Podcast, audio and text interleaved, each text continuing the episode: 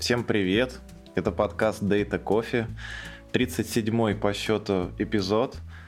И сегодня у нас не гостевой, а новостной выпуск. Но я не знаю, насколько он будет новостным, потому что мы, мы пока ждали Мака, с Диной э, приняли можно сказать, это не, не единоличное решение, мы коллегиально приняли, при, приняли такое, значит, действие. Мы проголосовали, и все, и все, кто пришел, проголосовали за единолично практически. И, и кворум был 66%, да. поэтому, в принципе, можно считать состоявшимся голосование э, за то, чтобы Мак рассказал с учетом того, ну, вообще, расскажи, что тебе пришло и, и первые впечатления. Вот давай с этого начнем. Давай, давай. Пришло, пришел MacBook Pro 14 на Apple Silicon. Вот. И это... Э, во-первых, я его ждал два месяца.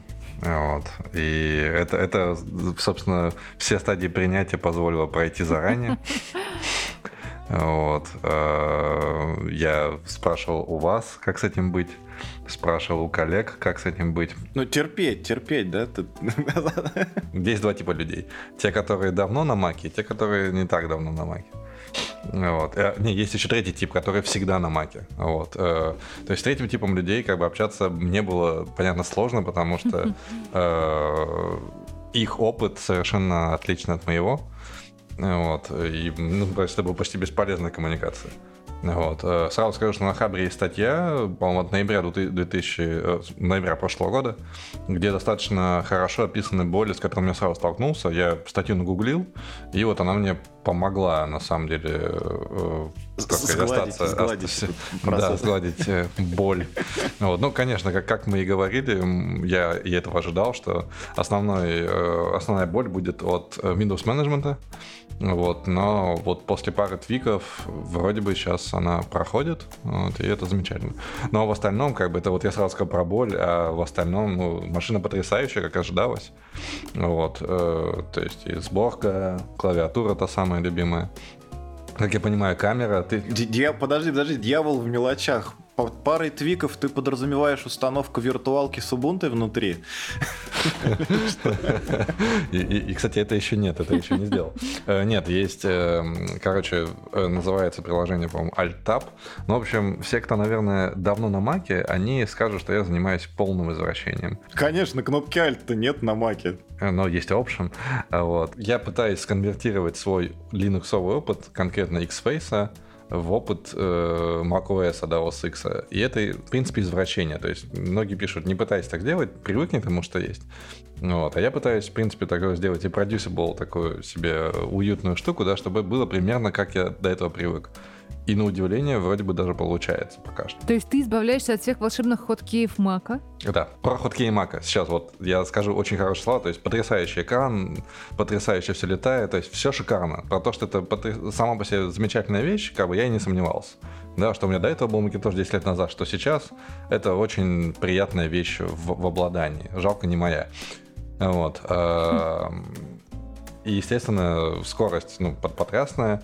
Вот, э, экран потряс, то есть все просто шикарно. И что меня удивило, то, что стоимость устройства сопоставима с устройствами, то, что смотрел Lenovo Dell, э, на Intel, э, там, с меньшей памятью, например, и там без, без GPU, да, то есть если мы говорим про еще и GPU, да, какой-нибудь нормальный встроенный, вот, хотя бы с двумя гигами памяти, да, с кудой, то все, цена взлетает под 3000 евро, где-то где-то выше, вот, и это совершенно несопоставимо, то есть у меня правда, если мы говорим про ARM, и сейчас все смогут скомпилировать свой софт про ARM, то как бы это, с этим очень сложно конкурировать. Да мне кажется, даже Intel перейдет на архитектуру ARM в ближайшем будущем. Это неизбежно так, я уверен, то есть как бы давно пора избавиться, видимо, от множества операций, которые использовались в очень узких местах, да, то есть, типа, я читал, читаю блог одного человека, который работает в Google, вот, и э, у нас новость как-то была, но мы ее не озвучили, потому что довольно такая сложное восприятие, она посвящена тому, что Google в какой-то момент отказался от того, чтобы э, все свои патчи для э, компиляторов или линуксовых ядер э, коммитить обратно в open source, потому что это очень много сборок, то есть их там под тысячу во всем Гугле, Вот, и они решили собрать свое ядро линуксовое, которое будет максимально унифицировано по всему Гуглу, и где вот они все свои твики запихают. То есть им нужен там какой-нибудь э, C-Lang определенной версии, вот определенно, как они его пропатчили, где какая-нибудь нужная инвентаризация там проходит и так далее. Вот. Мне кажется, что подобная штука, она как раз э, вызвана в том числе и тем, что с багажом архитектуры э, x86 да, мы получаем такой огромный довесок очень долгих э, пайплайнов, ну, долгих, в смысле, тактов процессора, которые мы еще редко используем, потому что компиляторы просто этого не делают, да. Ну, либо им это дорого делать, да, то есть наш код под это подгонять. Вот, так что думаю, да, все, все сводится к арму. Эм, вот, а я хотел сказать про хоткей.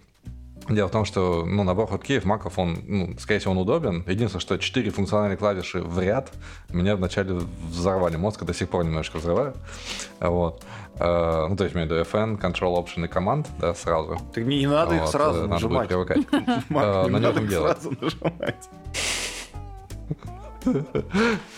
um, в общем, что мне взорвало мозг? Я очень просил ноутбук с английской раскладкой клавиатуры. То есть, как бы, не проблема в немецкой, то есть я на нее не смотрю, поэтому мне, в принципе, не важно. Но э, если ставится э, дефолтная клавиатура, mm-hmm. по-моему, называется ABC или какая-то, не помню, как стояла, или United States, в общем, какая-то клавиатура английских, э, там немножечко отличается маппинг клавиш. Хоткей не переведены под эту раскладку. То есть, скажем, там было переключение окон э, команд э, апостроф, да, а на этой клавише находится изначально в данной раскладке знак параграфа. Спокойно, Я его это норма. На своей клавиатуре, ну, несколько раз в жизни. Это норма. Я был, я был, я был, я был в шоке. Потому что как бы я пытаюсь переназначить клавишу, да, но показывает совершенно иной символ. Я, я думаю, так, что-то это странно. То есть, типа, если вы даете мне немецкую локализацию, будьте добры, замапьте на дефолтную немецкую клавиатуру, соответственно, хоткей. Это я сейчас требую от Мака. Linux я такого не требую. Далеко нет, то есть это почти невозможно. Вот. А, в итоге я переназначил, потом захожу в, собственно, как он у вас называется, Launchpad, да, короче, где все приложения. Вот, и там есть две папки замечательных. Я даже сейчас открою, мне это было позабавило. Там есть папка Other, она пустая, а есть папка Under, собственно, то же самое, только по-немецки. Вот в ней находятся те самые приложения, которые должны быть в Other. Вот, в общем, эти нюансы локализации довольно забавные. Слушай, это как раз к предыдущему автопате, где я рассказывал, э, как э, племешу пытался объяснить, почему папка Users на Windows. Это то же самое, что он в проводнике видит как да. пользователи. Да, да, да. Прикольно, прикольно. Вот. Но в остальном я как бы, настраиваю наконец терминальчик, установил VS Code, установил PyCharm, и моя жизнь стала сразу намного легче и понятнее. Ничего себе, это всего пара дней у тебя прошло, тебе уже приятно. Так а где, где две недели страдания? Благодаря той самой статье с Хабра страдания прям резко уменьшились. Не, они были просто до того, как появилось устройство. Ну да, да, да. То есть я заранее так спланировал, что я буду делать. Вот. Э, и пока вроде бы план выполняется. Вот, я даже сам когда, удивлен. Э, ты сказал про PyCharm, я подумал и, и VS Code. Ну да, особенно когда развернешь их на весь экран, то в принципе вообще жить можно, да? когда не, не видишь всего ну, остального. Да, да.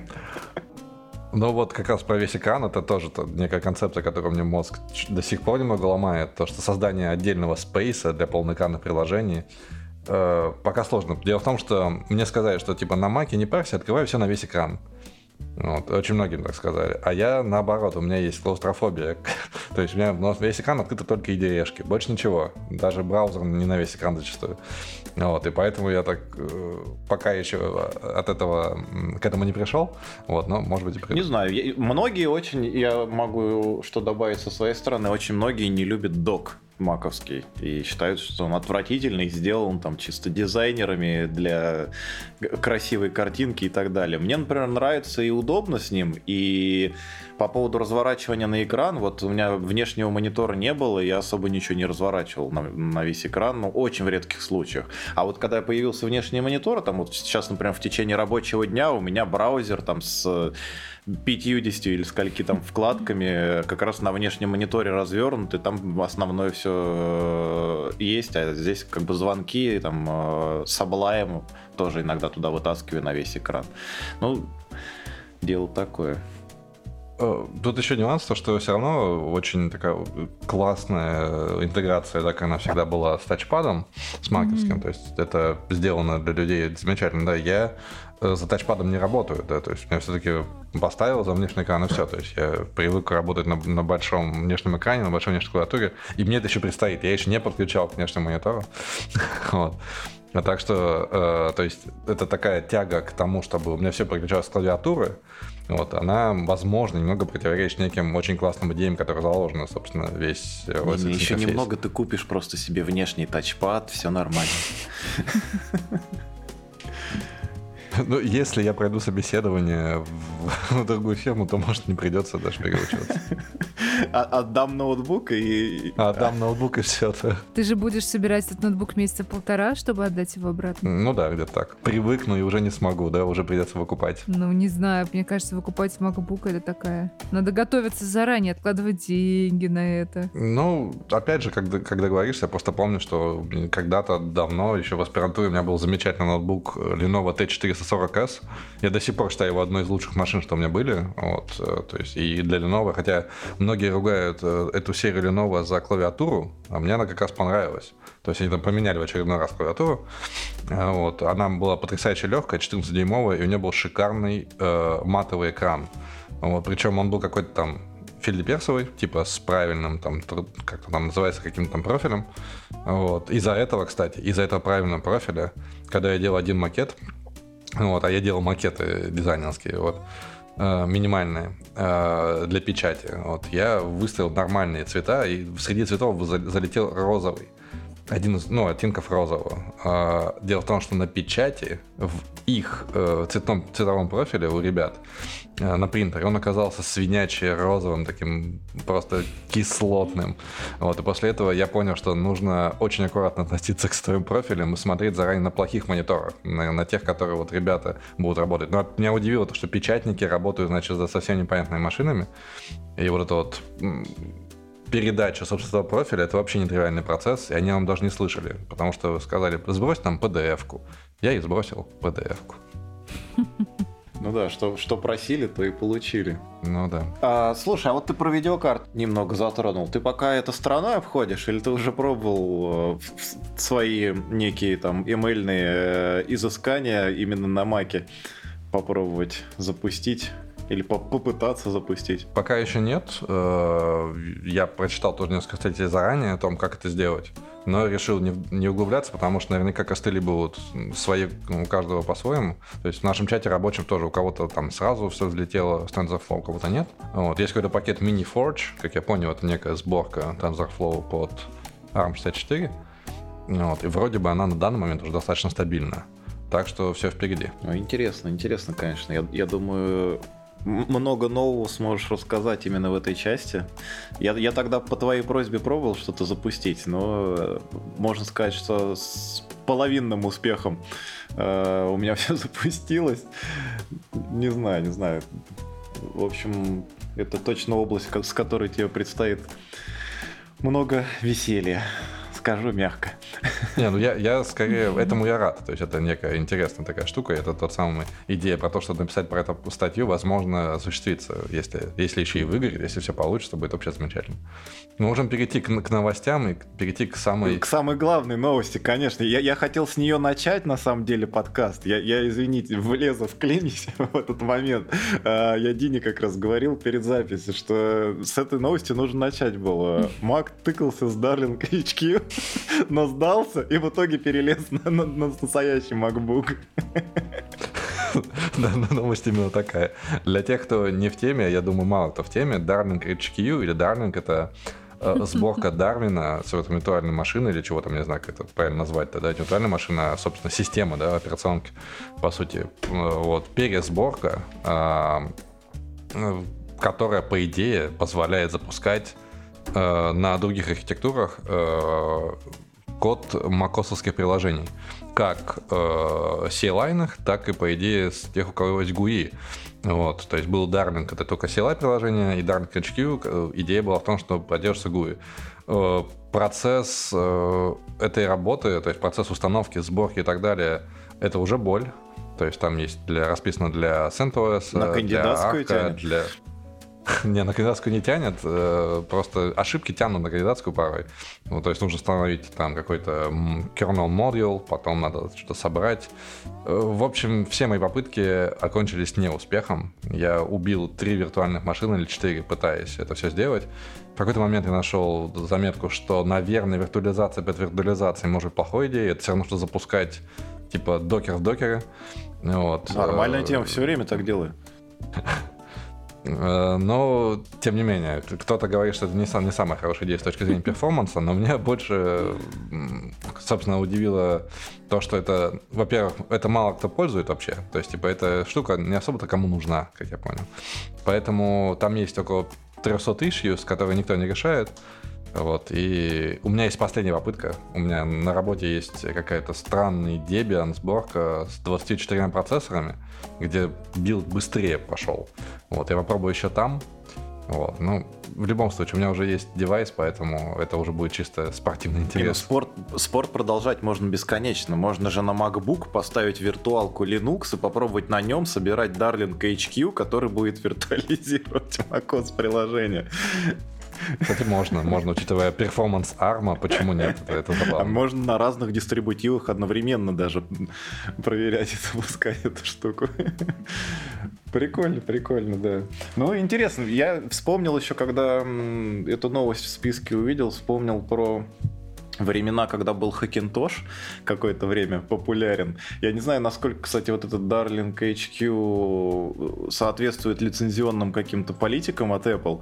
И, ну, Хакинтош точно полностью не соответствовал, потому что э, там э, скорее всего, не особо сильно поменялось. В тот момент в соглашении было написано, что софт от Apple можно запускать только на железе Apple. И вот типа так вот сформулировано. То есть ты, конечно, Hackintosh можешь попробовать, но если ты хочешь, чтобы все было правильно, э, то типа надо на железе Apple. Ну, я не уверен, что действительно именно сама эмуляция тоже под условия соглашения как-то подходила. Но работало мерзковато все. Наверное, были конфигурации, на которых сносно этот Hackintosh работал, но то, что я пытался собрать, оно там половина устройств не работало, то, что работало, учитывая там вот эти э, шрифты, которым, мне кажется, всю свою жизнь компания Apple уделяет время на обычных мониторах, очень скверно смотрелись, но это, это все вот вместе как-то отбило желание на тот момент всяких хакинтоши пробовать. Э, что указано на сайте Darling HQ, кстати, они пишут, что якобы, типа, все лицензионно, все нормально. Вот меня это удивило. И причем у них на Reddit тоже спрашивают, типа, вы уверены, что это все не пиратство и не нарушение каких-нибудь жестких там соглашений? Они пишут, что вроде не, бы нет. Ну, спрашивать надо, мне кажется, тут не у них, а у Apple. Как бы они-то, может, и утверждают, что с их стороны все в порядке. Ну, судя по тому, что код на GitHub еще есть, и issues обновляются, то есть как бы проект живой, скорее всего, все нормально. Вот, потому что последние истории там со всякими фейкерами и так далее показывают, что GitHub может довольно так жестко себя вести по отношению к, к, к нарушениям всех этих лицензионных штук, потому что они хотят к этому иметь отношение. Все-таки это бизнес, правильно? Ой, я, я не помню, есть ли у нас в новостях эта тема, но я хотел добавить к этому, что GitHub иногда себя ведет э, с, с кем-то как с нарушителем, даже если тот по факту как бы формально никакие нарушения не совершал. Э, я, я вот сейчас не помню по поводу нашего списка, но это точно где-то было у нас в новостях, может быть, оно просто в какой-нибудь дайджест попало, но его не обсуждали. Какой-то парень э, решил поломать всем э, библиотеку, которую все использовали, типа крупные корпорации, все бесплатно. Ну, вот это и есть фейкер, да, а, Вот, все. Ну, я вот как раз э, про это хотел сказать, что он просто начал все ломать, его взяли и зарубили. Причем это его репозиторий был, это его код был, это все было его. Ему не понравилось, что им пользуются. Это отдельная тема, как бы, которую можно обсуждать. Но сам факт, что человек что хотел, делал в своих репозиториях, его забанили за то, что он там много кому что порушил. Ну, так что, мне кажется, не, не, не всегда чистой букве правил GitHub следует хм. иногда, допускает вольности некоторые. Ну, мне кажется, они следуют духу правил в данном случае. А, ну там есть, наверное, какой-нибудь пунктик, что мы можем по своему усмотрению э, сделать какие-нибудь изменения там, и принять какие-нибудь решения. Возможно. Ну, Там наверняка пунктик, что мы можем все и, и вся, и мы тут всем владеем, как бы. Наверняка это так. Ну, наверное. Что у нас? У нас есть еще две новости про Geekbrains, как ни странно. И одна про И одна JetBrains. про JetBrains. Главное не Да, перепутать. да. И, Паша, если ты это слушаешь, не обижайся. Да, а одна новость, как бы мы, мне кажется, это говорили, затрагивали на каком-то эпизоде по поводу обучения и способом войти в профессию. И то, что часто люди не очень бывают довольны собственно, теми результатами, которые получают после всевозможных курсов таких завлекашек. И вот, собственно, группа из 31 студента подала иск Geekbrains коллективный на сколько там миллионов рублей а, из-за того, что они отказались возвращать деньги за курсы. Вот, а компания просто ссылается на внутренние правила, собственно, как, как и все, как и GitHub, наверное, э, на, на какие-то правила ссылается. А, И не хочет деньги возвращать, а люди недовольны тем, тем что получили. А, Я не знаю, как бы что тут добавить. Молва про них ходит давно. Может быть, они, конечно, как-то свое имя э, обелят и расскажут, насколько э, неправы те 30 человек, но я что-то сомневаюсь, учитывая то, что у них там это мы уже к следующей новости переходим. Есть еще и э, всякие сокращения. Внутри тоже планируется из-за того, что они с другой крупной платформой объединились, которая тоже кучу курсов э, напродавала. И, мне кажется, с, с каждого утюга в какой-то момент рекламировалась э, Skillbox. И вот о- они теперь вместе и, соответственно, решили сократить штат. Так что не- непонятно, чем эта история закончится, но мне кажется, потерпевшими э, люди, которые брали курсы, останутся. Хотя, может быть, в чем-то, как бы все, все, что не происходит, все чему-то нас учат. Может быть, они в этом плане тоже чему-то научатся и сделают какие-то выводы. Но не знаю. Я в очередной раз расстроился дыром в open source, которые продолжают Так. появляться. Что это за новость? Это новость про легкое и непринужденное получение root доступа в современных дистрибутивах Linux, э, вот, которые, э, по-моему, там про Ubuntu в основном говорилось и про э, виртуализацию и, и докер-контейнеры, если есть какая-то контейнер- кон- контейнеризация э, на системе, то включаются user namespaces, и вот через них-то там каким-то довольно простым легковесным скриптом, который откуда-то даже можно загрузить в готовом виде, можно просто получить сразу рута без паролей, без всего и наслаждаться жизнью. Вот. Такие дела, это грустно, вот, учитывая, сколько всего Ну и происходит. местами удобно. Ну да, да.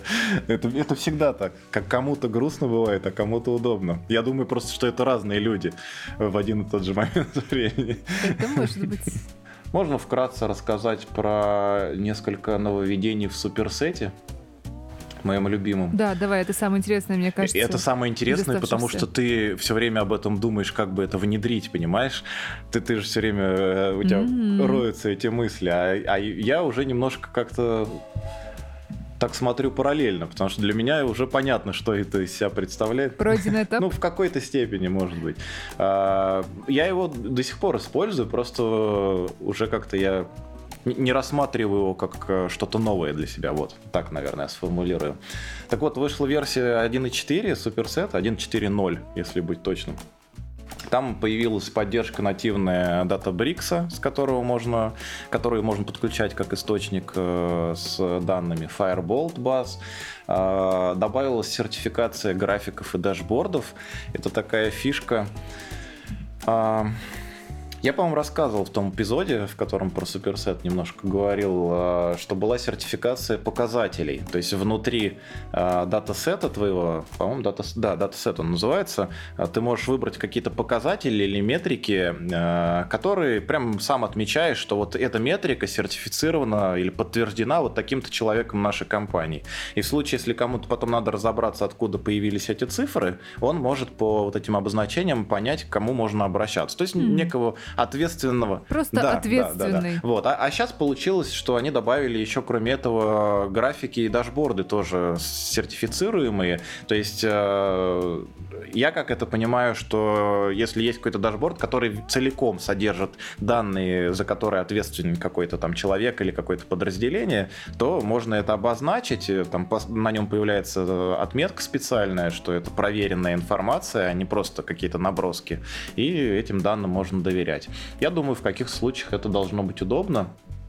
Ну, не знаю, было бы интересно, если бы они в какой-то момент начали э, какой-то некий дата-каталог э, собирать внутри суперсета. Хотя для этого есть другие проекты у Apache. Ну, кто знает. У Apache много проектов для ETL, и все нормально как-то существуют до сих пор и в какой-то степени развиваются, так что может и, и здесь какие-то начнут э, такие корни произрас- произрастать. А, и еще это да, еще последняя штука с суперсетом это то, что у них был уже функционал по аплоду какой-то, каких-то данных, какой-то информации. Например, если аналитику нужно построить свой дашборд, у него есть там Excel-файл или CSV-файл с данными, а, ему не нужно какой-то там большой круг проходить, кого-то там просить, чтобы подгрузили или откуда-то эти данные взяли, а он просто именно на своих данных хочет какие-то тесты произвести. Он мог этот файл подгрузить прямо в интерфейсе, в UI, э, в отдельную схему в базе это все кладется, и потом на этом построить себе графики, дашборды, там, прогнозы даже можно было строить и, и так далее. И вот они в эту часть добавили еще э, функционал с какой-то версии был, по-моему, JSON, тоже можно было подгружать. А сейчас вот в 1.4.0 появился еще паркет.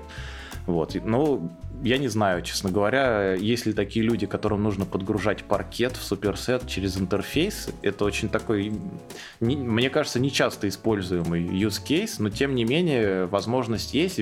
Э, мое мнение, что, скорее всего, мейнтейнерам и компании, компаниям, которые это э, поддерживают и развивают, в основном суперсет, им это было очень нужно зачем-то внутри у себя, и, соответственно, они поэтому и внедряли. Насколько это популярно будет вне, как бы в дикой природе, н- не знаю. Ну, я могу представить, что если у тебя паркет лежит где-нибудь, ну там, в HDFS, где-нибудь в, на другой машинке, не рядом с суперсетом, и у тебя нету сетевой дырки, например, да, оттуда, а тебе хочется уже графичек построить, ты ставишь задачу на админов, и пока они там все окнут, пока они пропилят сеть с обеих сторон, Сам, ты сам выгружаешь отсюда, сам грузишь туда, да?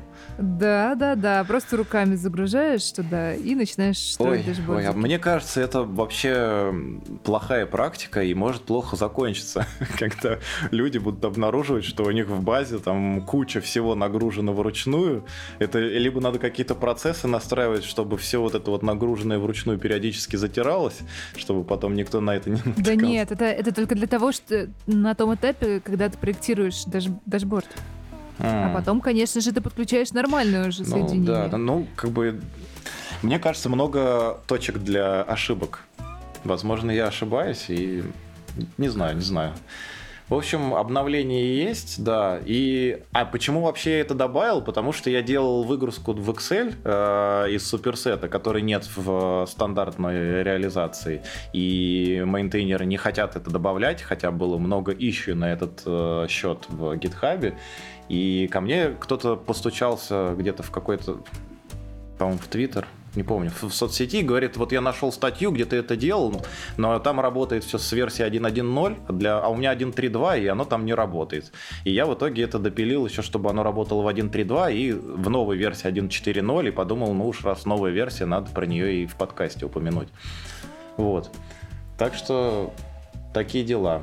Мне нравится суперсет, мне кажется, он определенный набор нужд может э, закрыть и очень может быть полезен. Там вс- всего есть понемножку, и пользоваться этим можно, и даже нужно иногда. Не знаю, есть очень прикольная статья, э, мне понравилась формулировка в ней, сейчас я ее найду. Э, Многим, наверное, знакома. Статья э, от Airbyte, это тоже, кстати, инструмент для ETL. Я вот не помню, по- если я не ошибаюсь, он cloud-based. Нет, нет, open source тоже они предоставляют. Это тоже один из э, ETL инструментов, и у них на сайте, собственно, э, появилась эта статейка. А, о чем статья? О том, э, значит, как как проходит обычно путь, как есть правило там отрицания, гнев, там принятие и так далее, как у Мака с Макбуком, э, так и у разработчиков или команд, которым нужно автоматизировать какие-то ETL-процессы, э, как они приходят э, от как бы первых своих попыток к какому-то ETL-фреймворку, к написанию своего. И после того, после того, как ты сказал, что Airbyte разрабатывать собственный ETL-шедулер, я по-другому взглянула на эту статью. Почему? Теперь, потому что, э, э, скорее всего, они описывали свой путь до того, чтобы написать. А я вот как раз хотел добавить эту статью и спросить, а у тебя не было такого же?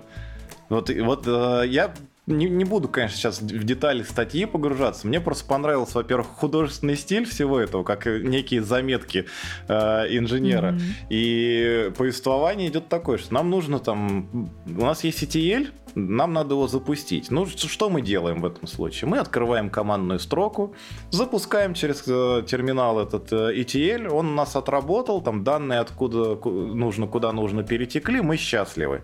И так мы живем. Проходит неделя. Что случается через неделю? Через неделю выясняется, что этот скрипт надо было запускать каждый день. Надо будет запускать каждый день. Соответственно, у нас возникает вопрос, как, же, как бы нам его ежедневно запускать? Конечно же, у нас тут в действии в помощь нам приходит крон, который мы просим запускать наш скрипт в определенное время каждый день. Очень хорошо, все работает. Проходит еще месяц. Через месяц ну или не работает, ну, да. Или, ну, или падает. Возьмем идеальную ситуацию, все работает. вот. Проходит месяц, нам нужно понять, а все-таки как прошли те загрузки, а почему у нас в какой-то момент все-таки, если не работало, где-то была проблема, и как это выявить, нужен мониторинг для этого. Давайте будем прикручивать еще какие-нибудь логи к этому, может быть еще что-то. Еще месяц проходит, мы понимаем, что у нас что-то поменялось где-то в источнике или в целевой другой системе, в которую надо это все загружать. Неплохо было бы еще для этого скрипта конфиги какие-нибудь иметь. И и еще там э, проходит месяц, мы понимаем, что мы каждый день загружаем там всю базу или всю таблицу. Это начинает занимать очень много времени, очень много ресурсов и места. Надо бы как-нибудь подумать над инкрементальной загрузкой. А давайте еще вот эту часть будем добавлять. А, и вот это все нарастает, и в какой-то момент у нас появляется еще один источник, из которого надо забирать. И уже нам нужно э, как бы оркестрировать, да, управлять несколькими процессами и так далее. И вот таким путем, э, мне кажется, многие приходили к тому, что нужно какой-то инструмент для именно оркестрации. Там, э, мы с Диной предпочитаем Airflow. Все знают, я не знаю, какой у Мака любимый инструмент, есть ли он такой вообще в части оркестрации ETL. Uh, ну вот я, я хотел у тебя, один спросить про этот путь. У, у тебя не было такого же когда-то? Ну, желание, может быть, такое было, но учитывая, что я работаю в мейле, а не в Яндексе, мы используем open source, а не пишем собственные инструменты. И это не просто так. В какой-то момент не было необходимости вообще просто крон-то запустить, чтобы какой-нибудь скриптик покрутить. А потом... А не, ну, конечно, у нас до сих пор э, одна самая старая реализация, ну, самая старая развертка Airflow лежит на э, умирающем сервачке, кажется, на 12 Ubuntu. И там а, насколько я помню, в Кроне проверяется, работает ли шедулер вообще, или надо его перезапустить, потому что он как StatsD там э, не прописан, там его еще нет в 12 Ubuntu. Угу. Так что, конечно же, Крон. Ну вот, не знаю, мне кажется, это прям логичный такой путь. Без крона О- Очень похоже на... Интересно, а вот как дальше э, идет развитие? Было бы интересно почитать дальше до... Как, как они решили свой это написать? Лишь первый шаг. Они написали свой, потом они под, поняли, что им надо прикручивать, скажем, data quality, они на, на, начали свой data quality прикручивать, потом дошли до метаданных, потом до data governance, и вот, э, как бы, кажется, тут должна быть не маленькая статейка, а такой том с войной мир. Ну, это правда. Ну, в данном случае я, конечно, с тобой соглашусь. Э, эта статья все-таки на ресурсе самой компании, это Airbyte, расположена. И, наверное, они свои цели преследовали, э, чтобы подвести к тому, что типа не изобретайте велосипед, возьмите наш уже готовый велосипед. Но, с другой стороны, они-то велосипед тоже изобретали. Э, не, не использовал, кстати, этот Airbyte. Надо будет попробовать как-нибудь посмотреть. У меня есть списочек всяких ETL инструментов, которые надо будет поюзать и посмотреть, насколько они э, удобны и под какие use cases могут быть использованы. Ну, я много чего хорошего, по крайней мере, про него слышал, и думаю, что хоть они и стараются абсолютно честным путем захватывать и завлекать э, аудиторию свою, тем не менее, мне кажется, продукт достойный. Почему нет, да? Вот. Хм. Что еще из интересного? Хотите что-нибудь выбрать из новостей? Ну, давайте поговорим про крипту, которую про крипту? у нас планировали запрещать. Так, Сейчас, где же это был? Сейчас, сейчас я найду эту а, новость. Про крипту, по-моему, Центробанк России э, предложил полностью закреп... Э, запретить да. Эм, значит, операции с криптовалютой. Причем не только майнинг, допустим, там и прочие такие э, вещи, связанные с этим, с ее добычей, а вплоть до введения каких-то наказаний за покупку чего-либо на эту крипту, даже если ты ее владельцем Но... являешься. Ну, на самом деле это не распространялось, насколько не распространялось, насколько я поняла, на физических лиц. То есть ты не можешь э, ею расплачиваться, если ты юр, ну, как бы. Правда, а мне казалось, что всех касалось там.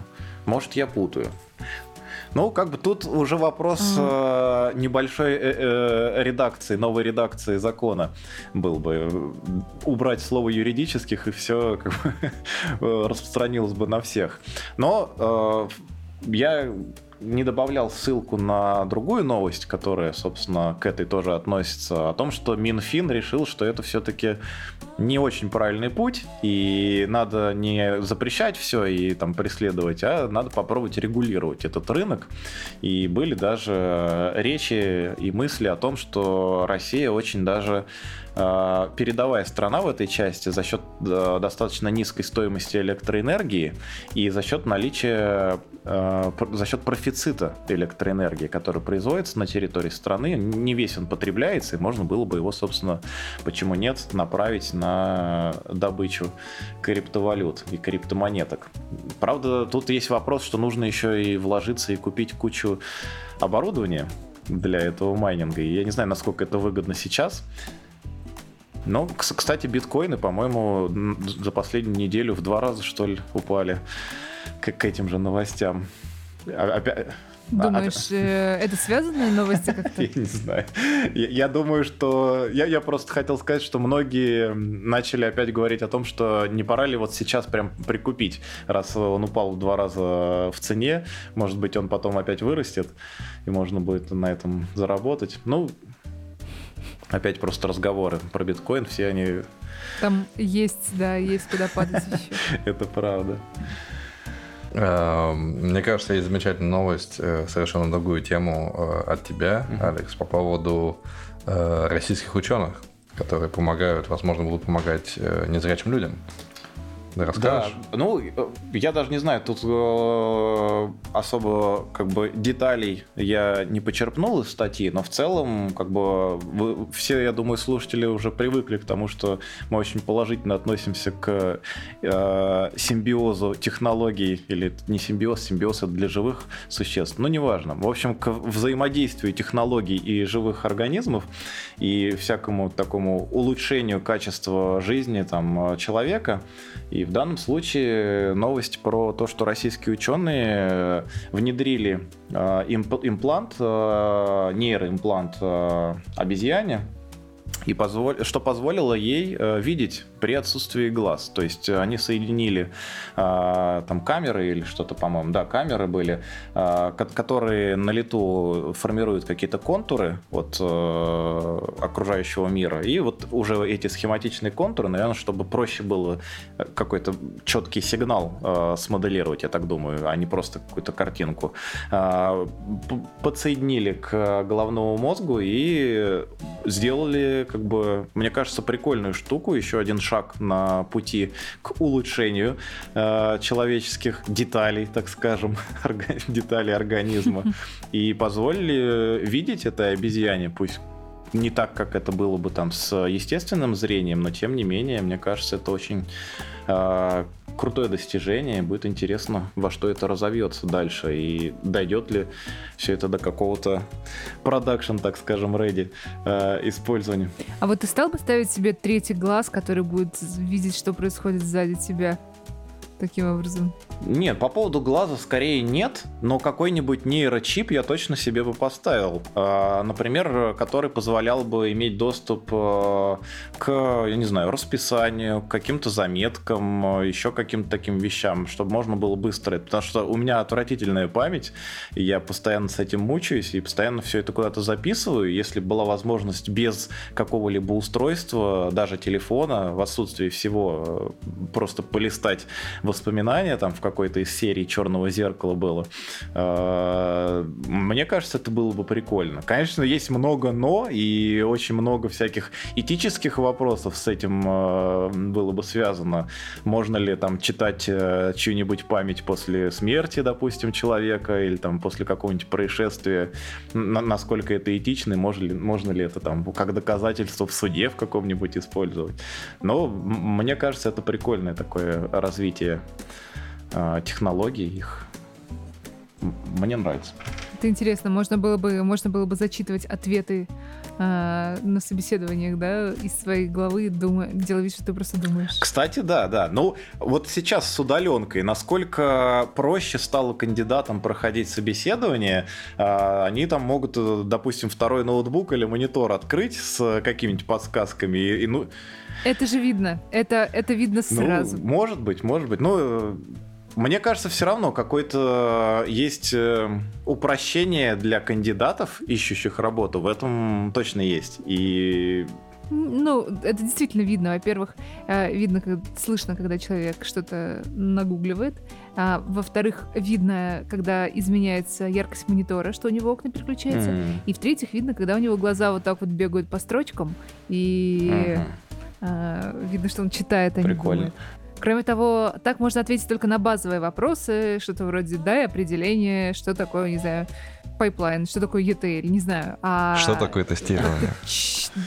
Например. Да, задай вопрос поглубже немножечко на понимание, и этого уже не хватит. Ну, да, Вопрос в том, а, будет ли это твоим знанием, то, что у тебя в голове вроде как находится, но не интегрировано с э, остальным э, с остальными вычислительными Слушай, ну мне кажется, тут, на мой взгляд, как раз нету вопроса. Ну вот смотри, а, ты, например, прочитал... Знаю кунг-фу. Да. Э, какой-то текст, э, который составляет коммерческую тайну, да? А, без наличия вот этих чипов, там, дополнительных устройств к организму. Просто ты прочитала какой-то текст, и потом, если его воспроизведешь, нарушишь ли ты соглашение э, или ответственность свою? Скорее всего, да, потому что ты распространяешь информацию, которая по факту не твоя. Ты, у тебя нет права ее распространять. Поэтому хм с чипом ничего не меняется. Как бы кто будет нести ответственность, ты или производитель чипа, ну, я почти уверен, что ты будешь нести ответственность, как бы, потому что все производители скажут, ну, не читайте, не загружайте туда ту информацию, которую нельзя э, распространять. Как бы мы стараемся сделать э, наше устройство безопаснее. Я сейчас прям как маркетолог э, звучу. Мы стараемся сделать ваше устройство безопаснее для использования, чтобы сохранить ваши данные в целостности, да, и в сохранности безопасности, но тем не менее не загружайте в них ничего персонального, там, закрытого и прочего. Так что, мне кажется, особо ничего не поменяется в этом плане. Да, интересно, это прям э, вопрос э, на, на подумать надолго. О, вот мне нравится след- следующая новость. Очень классная. А, британский оператор World Mobile будет раздавать интернет с дирижаблей. Звучит очень футуристично. Очень по, да, стимпанковски. Не, более того, интересно в этой новости то, что такие проекты уже были, и они не взлетели. В смысле, В прямом и переносном смысле? Да-да-да, они они не случились. Э, Вообще идея, как я понял, вообще не нова. То есть э, обслуживание дирижаблей, как я понял, достаточно Ага. Вот. Единственное, что, то есть, это хорошая такая затея. Причем затея, как я понял, э, достаточно интересна в том плане, что это на какой-то, на каком-то расстоянии друг от друга будут находиться дирижабли, примерно 70 километров. 70 километров это довольно много, как мне казалось. То есть, э, не знаю, 70 километров радиус, это мне казалось огромной штукой, но в условиях города, Ага. наверное. Наверное, в условиях степи, поля или что там, саванны, это все намного проще. Вот, но кроме того, эта штука еще поддерживается вышками. То есть, так понимаю, что есть, наверное, какие-то базовые станции, которые коммуницируют к этим самым дирижаблям, а уже дирижабли, наверное, это ретрансляторы. Но там в этой новости не сказано, как конкретно это работает. Э, Меня, наверное, больше смутило, единственное, что меня смутило, это вот как это будет выглядеть. Где-то в небесах, вдалеке будут постоянно висеть такие, такие монстры-дирижабли. Но это же прекрасно. Они очень хороши. Мне кажется, это вот... э, э, это Причем это первые пару дней только, мне кажется, будет э, мелькать, а потом ты перестанешь на это реагировать. Мне кажется, это абсолютно такое какое-то а, состояние, к которому можно легко привыкнуть. Мне нравятся комментарии, набравшие много голосов к этой новости. Моя дочь днями Так. сидит в ТикТок вместо того, чтобы пасти коров. Проклятый дирижабль, где моя винтовка? Туда. Кстати, ну да, одно дело, кстати, несмотря на все-таки тоже значительную цену, но э, какая-нибудь 5G вышка, э, которые тоже, ну не винтовками, но другими способами роняют вполне успешно иногда.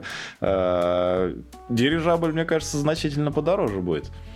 Несмотря на в целом дешевизну какую-то общую, да, такого решения, но все равно, мне кажется, это непросто. Потом еще и упасть куда-нибудь может. Да, он принесет больше разрушений, Мгм. наверное. Хотя если он там в саванне, где только одни коровы и очень мало людей, Поэтому там и тестируется. ну, наверное, кстати, наверное, да, наверное, да. Ну, прикольно, да. Интересно, интересно. А вот эти, кстати, а, от Илона Маска-то, как он, Starlink, по-моему, называется, а, м, девайсы, они же тоже на достаточно, ну, конечно, не как дирижабль, но на низких достаточно высотах а, летать должны. Наверное, где-то уже летают, он же запускал.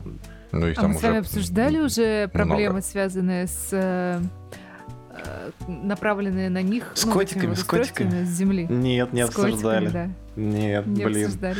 В общем, расскажу для наших слушателей, что у Starlink есть классное устройство, собственно, для работы с этими Star- с Starlink. Они достаточно компактные, их можно взять с собой, увезти в лес, там быстренько развернуть, и э, они будут э, нормально принимать сигнал. А, и у них есть классная э, фишечка для не знаю, Сибири. А, они с подогревом, то есть снег, который падает на них, он а, э, как бы испаряется. То есть они, и они продолжают, несмотря на падающий снег, принимать сигнал. А, но только сигнал мешают котики, которые греются на этих э, устройствах, и это так мило. Кстати, я не знал, что где-то в Сибири, ну, теоретически, э, я, я- вообще не знаю, ра- работает на территории Российской Федерации эта штука. Я, я вот не понял, ну там какой-то точно холодный регион был. Может быть, это какая-нибудь Канада или Аляска, Аляска, не да. знаю. Но, Канада, но да. да, там, там была картинка классная, как они там как умеют котики, скучковались и греются. Прикольно. Я не знаю, по-моему, там э, была проблема с сигналом из-за котиков в данном случае вместо снега. Из-за Но котиков. как бы кто будет внедрять системы против котиков? Э, Это же не баг, это фича, наоборот. Злые-злые люди. Так. Мемы, по, да, по, по мотивам Log4j э, проблемы. Начали мемы всякие уже рисовать. Я, я думаю, они даже, кстати, домен даже приобрели для этого дела. Мне кажется, Домен с- Да. для мемов с Log4j. Да, вот. да. Ну, ну, настолько всех э, чувствуется замучила эта проблема, и девопсы всякие, клаудопсы нахлебались с обновлениями, со срочными. Мне кажется, да, это, это прикольно. Но это просто надо посмотреть. Мы, конечно же, не будем мемчики пересказывать голосом. Это было бы странно. Еще я бросал в наш чатик статью. э, я ее даже в новости не добавлял, но Дина решила все-таки стоит да, добавила, да. добавить по поводу того, что кто-то, мне кажется, все-таки слушает подкаст Data Coffee, работая в Google, потому что там появилась, э, появился сервис э, на основе нейросетей, с помощью которого можно, собственно, по пению птиц определить, что это за вид птицы был. И мы ровно об этом задавали вопрос э, нашему гостю э, э, в эпизоде про, собственно, то, как э, ведется орни- в орнитологии учет птиц, как там их кольцуют, учитывают данные, как к этим данным доступ получить. И было интересно, есть ли какое-то приложение для того, чтобы на основе пения определить. И, собственно, вот теперь оно точно есть. Можно об этом точно утверждать. Мне понравился про стандарт умного дома многоквартирного.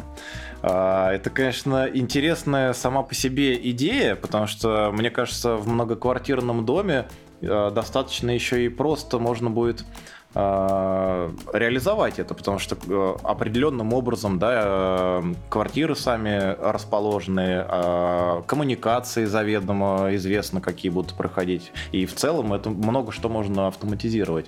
Но какие-то инициативы подобного рода по созданию стандартов, которые рождаются со стороны какого-либо государства, мне кажется, они ну, никогда ничем хорошим, к сожалению, не заканчивались и полезным именно для потребителей общества.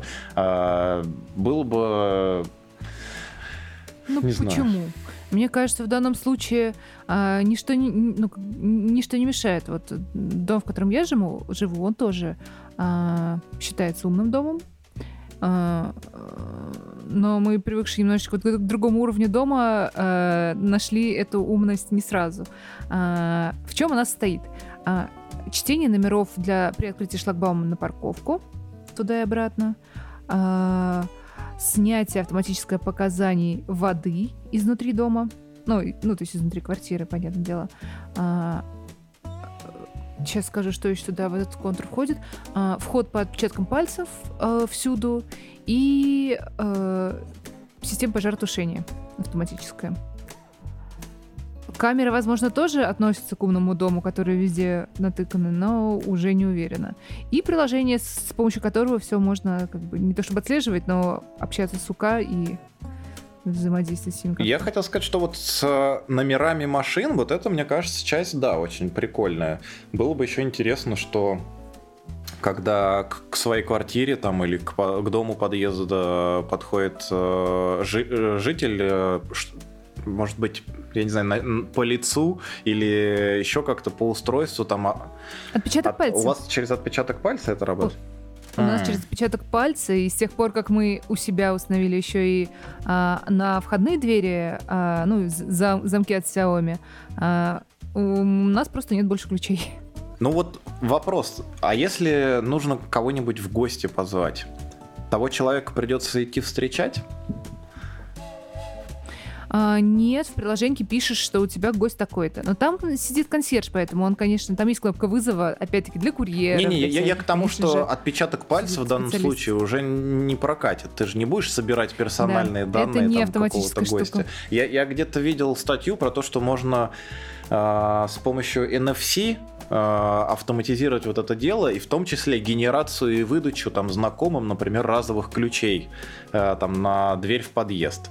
А, Вот это, мне кажется, чуть- А, не знаю, насколько это законно, но у нас есть устройство, которое позволяет вот эти вот чипы Мгм. а, с NFC копировать. Поэтому мы своим а, друзьям, которые часто к нам приходят, просто раздаем, раздаем такие брелочки. прям NFC, ну или просто радио, вот эти вот всякие к- ключи. Просто мне кажется, По-моему, Н- они э- на NFC NFC, но я, должны с честно говоря, айдишниками какими-то быть. не уверена. Но так айдишник тот же самый, это просто копия. Ну, может быть. Прикольно, прикольно. Да, интересно. В общем, если это будет а, в стандарте, и ты я так понимаю, что единственный плюс того, что это урегулируется государством, только в том, что ты при переезде из одного дома в другой, тебе не надо отпечатки пальцев сдавать. Ну, как бы и все. Сложно, в этой сложно. Я, я, я, я знаю, скорее насколько хорошо. другой точки зрения придерживаюсь, э, той, которую я высказывал, когда мы обсуждали новость про введение USB-C как стандарта для всех устройств. То есть это, с одной стороны, конечно, удобно, но мне кажется, за счет э, очень медленной, неповоротливой вот этой любой бюрократической машины это все может замедлить развитие прогресса, мне так кажется. Может, я ошибаюсь. То есть удобно то, что, допустим, ты знаешь, что в другом доме будет тоже такого же стандарта, допустим, ключ для, на дверь в подъезд, и ты можешь просто там прописать этот айдишник где-нибудь, выдать там знакомому, чтобы его ключ работал и на твой подъезд, например. Да, было бы удобно, но с другой стороны, если появится что-то новое, а, более интересная технология для тех же ключей, ключей, то ты не сможешь это использовать, потому что ты ограничен тем, что в стандарте это. Ну, вот это да, тут я, пожалуй, согласна с тобой. Хочется всегда надеяться на, на лучшее, что получится из этого что-то хорошее, и как бы людям да, ста- станет проще жить. А я хотела рассказать маленькую историю. А, я на дочь повесила AirTag, чтобы просто время от времени знать, где она, все ли с ней хорошо. Ну, как я ей дала этот краси красивенький брелочек, она его просто повесила на, свою, на свою сумочку. А, и в какой-то момент она приходит и говорит, слушай, он у меня время от времени начинает просто пищать. А, и наткнулась, ну, стала разбираться, наткнулась на новость, что разработчики AirTag'ов а, теперь предупреждает незаконную слежку. Помните, мы обсуждали новость, когда AirTag вкладывали, вкладывали в машину Угонять, для того, чтобы... да, вот слеживать можно... владельца. Да. Я еще думала, как же так, потому что мой телефон палит, когда э, рядом со мной чей-то AirTag долгое время находится, передвигается, вернее. Так вот, они э, посчитали, что этого недостаточно, потому что у человека может быть не Apple, и он не настроен на взаимодействие с AirTag, э, и стали э, включать вот такую вот э, пища... пищалочку включать на AirTag, как в тот момент, когда ты его ищешь по квартире. Слушай, а сколько она вообще работает? Э, он, точнее, да, AirTag. Там же батарейка какая-то должна быть, по идее. А если еще и добавляется вот этот mm-hmm. пищащий звук, он, наверное, сильно уменьшает время работы батареи. Интересно, насколько хватает этого. Мне интересно, как его разбирать, нужно ли его ввести в сервис или просто новый покупать, как, как обычно. Но, скорее всего, там можно его как-то поменять ему батареечку. Прикольно, прикольно. Ну да, мы как, и да, я вспомнил, мы как раз э, думали, что же это за люди, что они не с айфонами, но при этом с дорогими машинами, которые у них хотят украсть, и пришли к выводу, что и Android бывает не, не очень-то дешевый, какой-нибудь Samsung Fold там э, складываемый, модный. Mm-hmm. Где-то видел недавно картинку, боль э, UI UX дизайнера и специалиста, когда типа все привыкли к тому, что у всех обычные телефоны там ну, с примерно понятными пропорциями, там хоть и отличающимися, а тут бац, у тебя там из трех экранов складывающегося устройства мобильное. Раскладушечка. На котором не работает ни одно приложение, ну, да, да? Мак, ты хотел какую-то новость тоже выбрать? Э, да, я бы хотел, вот это больше не новость, а такая мини-дискуссия. На Хабре не так давно вышла статья, посвященная тому, что э, якобы, не знаю, насколько это правдиво или насколько это подтверждено статистикой, э, фирмы э, начинают проводить удерживающие собеседования, то есть собеседования, которые ставить свои цели и удержать сотрудника от ухода. И у меня такой вопрос, вот был ли у вас такой опыт, кто-то делал или нет, потому что у меня такой опыт был. То есть я на подобном собеседовании присутствовал.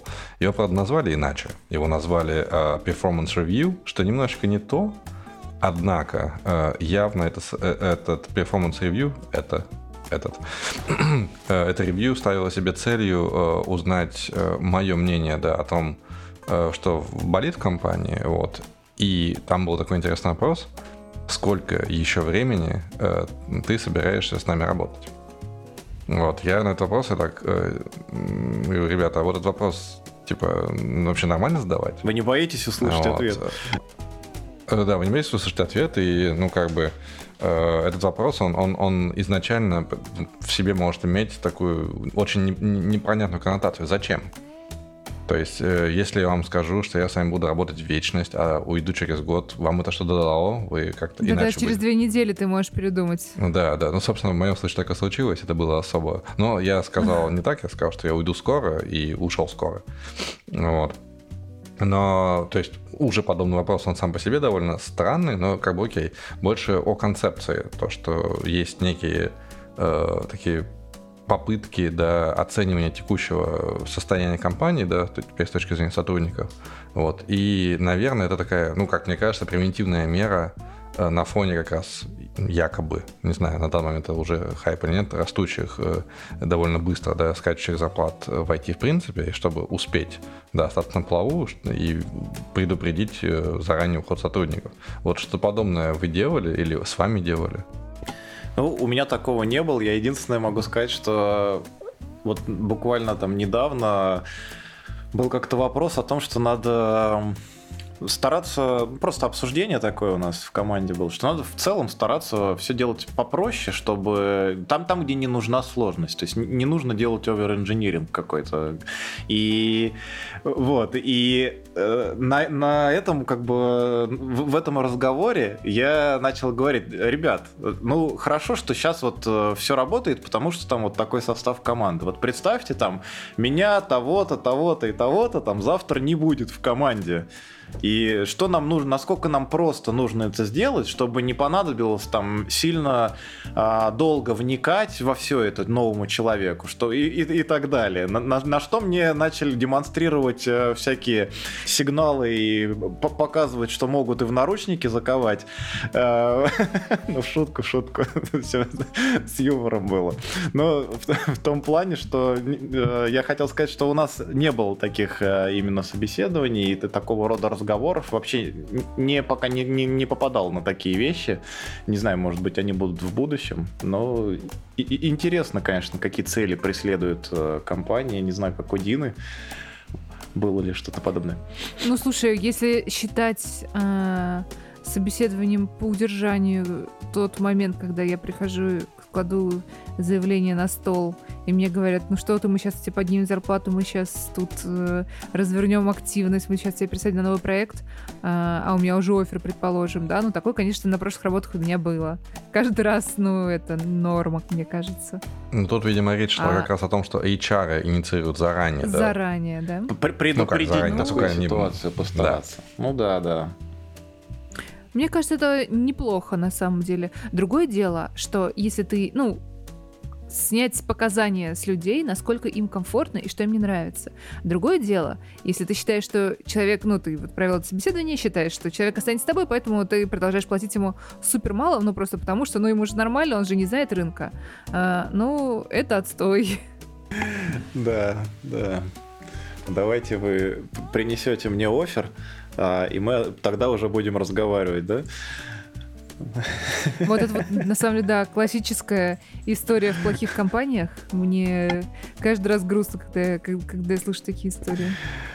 Так, перед тем, как завершить, я вспомнил историю, которую я заготовил. У нас сегодня весь день в чатике команды ожесточенная дискуссия идет. А, я вот ей как раз хотел завершить подкаст.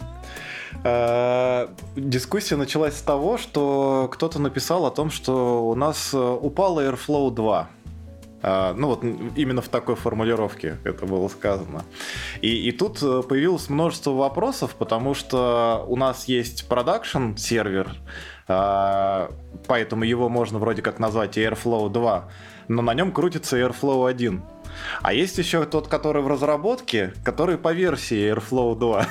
И, короче, вот эта путаница привела к тому, что начались разговоры, а не надо ли нам что вы починили не тот Airflow. Нет, нет, все, все прозаичнее. А не надо ли нам как-то определить, значит, и дать имена всем серверам, чтобы было понятно каждый раз, э, типа, кто и что э, испытывает трудности и с чем у нас проблемы. Начались э, вопросы, точнее, предложения по поводу того, что давайте вот этот мы назовем там Rolling Stones, а вот этот у нас будет там Nirvana, а вот этот Queen. На это пошла, пошли контраргументы, типа, вы знаете, особенно учитывая, что у нас в Лондоне, да, headquarters находится, знаете, будет не очень звучать, если где-нибудь в чате пробежит сообщение типа Queen, Queen is умер. down. Что-то вроде того. По поводу э, королевы, значит. Э, вот, и начались дальше, э, начали дальше развивать эту мысль. Давайте уйдем, ладно, не будем брать там, может быть, музыкальные группы, возьмем каких-нибудь там Возьмем президентов, да? Кстати, президентов ни, никто не предлагал. Стран. Я вспомнил, что мы в подкасте говорили о том, что у ML-систем, у ML-моделей часто бывают имена из улицы Сезам. Э, там Бёрд, Элму и так далее. И тоже говорю, давайте их. Эту идею почему-то отвергли. Э, начали говорить, что можно еще каких-нибудь смешных там персонажей, типа Астерикса, Обеликса и прочих. Я предложил э, остановить всю дискуссию. Говорю, ребята, я точно знаю, что нам нужно брать, э, значит, элементы из меню Макдональдс, Просто, просто говорю, представьте себе, там, Big Mac is loading right now. Или Let me try to warm up hash brown. Типа, это такие с едой всякие фишечки. Ну, пока последний вариант, на котором остановились, это имена, значит, или название э, кораблей космических из Стартрека, потому что все решили, что какой-нибудь Defiant Airflow сервер звучит очень круто типа дерзкий э, Airflow и в таком духе. Вот. Мне стало интересно, мы весь день это все обсуждаем. Я думаю, как у вас, ребят, была ли такая практика интересная, и были ли какие-то такие названия интересные, и на чем вы останавливались? Uh, у нас одно время была космическая тематика всего, что мы внедряли. Например, самое смешное, а, у нас был Хью в старом а, Хадупе, старой версии. Мы развернули вот последнюю бесплатную сборочку Клодеры, и э, к нему, естественно, собственно, Хью, но так, чтобы не путаться, потому что момент перехода у нас э, долгий был, практически больше полугода. Мы его назвали Хьюстон. Проблема в том, что ты, наверное, знаешь, как вы, наверное, знаете, как пишется Хью. Называют его немножечко не Хьюстон, но тем не менее. А, это не было так, что каждый день утро начиналось с Хьюстон, we have a problem? Хьюстон, у нас проблемы, конечно. Пока, пока мы его не стабилизировали, так оно и было. Забавно, а, Сейчас, честно говоря, не вспомнила. В последнее время мы пошли по птицам. У нас есть два сервиса гусь и утка. Но и они расшифровываются, конечно. UTCA очень даже расшифровывается, и GUS, GameStat User Script. Прикольно, прикольно. Даже не просто какие-то такие отстраненные имена, а именно аббревиатуры. А, да, это потому что пользовательские сервисы, а наше руководство не в восторге от, э, там, скажем, слишком веселых названий. Они звучат так, будто мы не работаем. Поэтому нам приходится делать вид, что это не веселое название. Мак, а у тебя?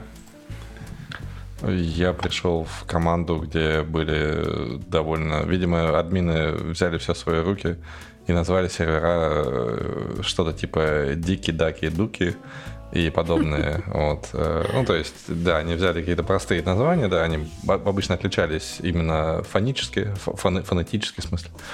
Вот. Э, но когда дело дошло до реструктуризации очередной команд, вот, и дело дошло до выбора названий командам, вот тут начались списки голосования, дедлайны по голосованию и там э, жесткие зарубы. разрешили назвать команду как-нибудь Интересно?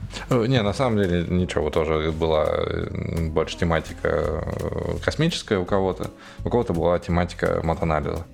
Вот, собственно, ничего необычного такого на самом деле не ну, вообще... было. Вот, а название... Лагранж, Ферма, вот это все? Ну да, да. да. И... Но в какой-то момент у нас последняя команда, которая у нас была, это была команда под названием Phoenix. Mm. Потому что до этого две команды, одну почти полностью уволили, вторую полностью уволили. Прикольно, прикольно. Символично. Э, да, мне вообще нравится вот эта практика с эм, общественным обсуждением всяких названий для продуктов, проектов и команд. У нас тоже такое есть. И сейчас какой-то активно обсуждается новый э, проект и новая команда, которая под него будет собираться. И тоже прям в общий чатик забрасывает, предлагайте свои идеи. Мне кажется, это прикольно. Интересно. А, хм. Забавно было, когда мы выбирали название, собственно, для GameStat. А, почему-то руководство хотело м, назвать нас Game Anal, игровая аналитика. Но это настолько жутко звучит, что, ну, как бы мы их переубедили, но они сначала вообще не понимали, а что не так? Это же игровая аналитика. Ну, осадочек остался. Вот, я до сих пор... Да. Я до сих пор жалею, что мне не дали назвать наш отдел графички и таблички. Это прикольно. Мне кажется, отражает зато сразу суть, и всем сразу понятно, и очень так... BI, ДВХ, да, конечно, что это за, за буквы вообще? Так все понятно. Клево, Мне кажется, нормальная тема. И время как раз подошло завершать подкаст на сегодня. Прикольно, спасибо, ребята. Клево поболтали, мне кажется. Будем следить э, вместе со слушателями за э, обновлениями и апдейтами со стороны Мака и его техники. Вот, я надеюсь, все будет складываться хорошо. Вот, и вся боль, она была в прошлом. Вот, такие дела. Давайте, пока.